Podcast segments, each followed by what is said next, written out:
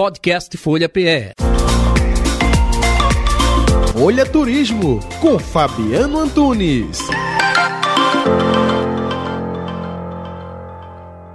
A gente hoje vai conversar com Pedro Pragana, ele é especialista em câmbio da Recife Câmbio, que fica em Boa Viagem, e vai dar algumas dicas aí pra gente sobre o melhor momento para comprar moeda, né? Tem Réveillon chegando, muita gente ainda programando viajar e quem vai no ano que vem fazer alguma viagem distante já precisa estar tá aí organizando essa viagem. Então, Pedro, obrigado por conversar com a gente. Qual a dica aí para quem vai viajar em cima da hora e ainda precisa comprar moeda? Não tem muito o que escolher, né?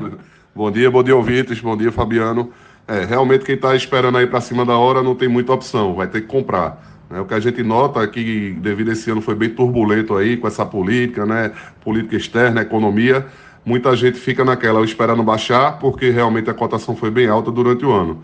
E aí essas pessoas deixam para a última hora com essa esperança de comprar um pouco mais baixo. E quando na verdade você tem que pensar também que pode subir mais ainda, né? Então, mas essas pessoas que querem comprar de última hora, infelizmente não tem o que fazer e realmente comprar. Eu não vejo até essa mudança de governo, transição, é, a, a, moeda baixar. Pelo menos é o que os especialistas têm essa visão, que num primeiro momento vai ser de alta e não, não, não, vê, não vemos como baixar, pelo menos nesse primeiro momento aí.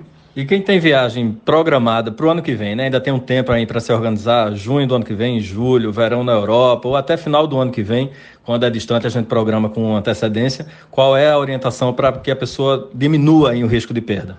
É, nesse caso, sim, devido a essa incerteza que a gente está tendo aí em, em, tudo, né, numa visão geral, é, se você, vou dar um exemplo, se você for viajar em julho e daqui para lá você tem seis meses para sua viagem, divida essa compra em seis, seis compras mensais divide aí, vamos dizer, se for 6 mil dólares, mil dólares por mês.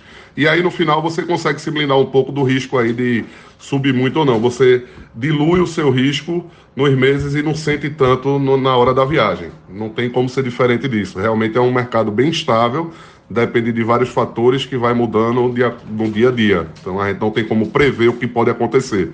Ok, Europa, euro, Estados Unidos, dólar. Quem vai para a América do Sul, a orientação é o quê? Levar moeda local, levar real? Em alguns países eles aceitam, como a Argentina. Qual a sua orientação?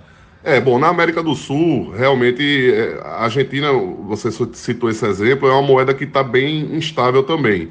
Então, para lá, a gente sempre indica levar o dólar. Lembrando que na Argentina você leva o dólar novo, eles não aceitam dólar velho nem rasgado. E no resto dos países também. Um, um exemplo, o Uruguai. O Uruguai, é, muita gente diz que é melhor levar, não melhor, mas se você levar o real, vai funcionar igual em todo canto.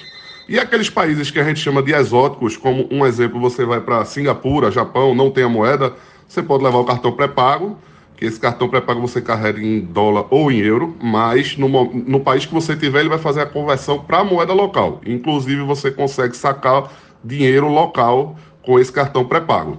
E aí, é, essa é uma das nossas dicas aí. Ok, Pedro Pragano, obrigado. Ele é especialista em câmbio da Recife Câmbio em Boa Viagem. E é isso. Quem quiser mais dicas de viagem, segue a gente lá no Instagram. É o Rota 1976. Um abraço e Feliz Natal a todos. Podcast Folha PE. Folha Turismo, com Fabiano Antunes.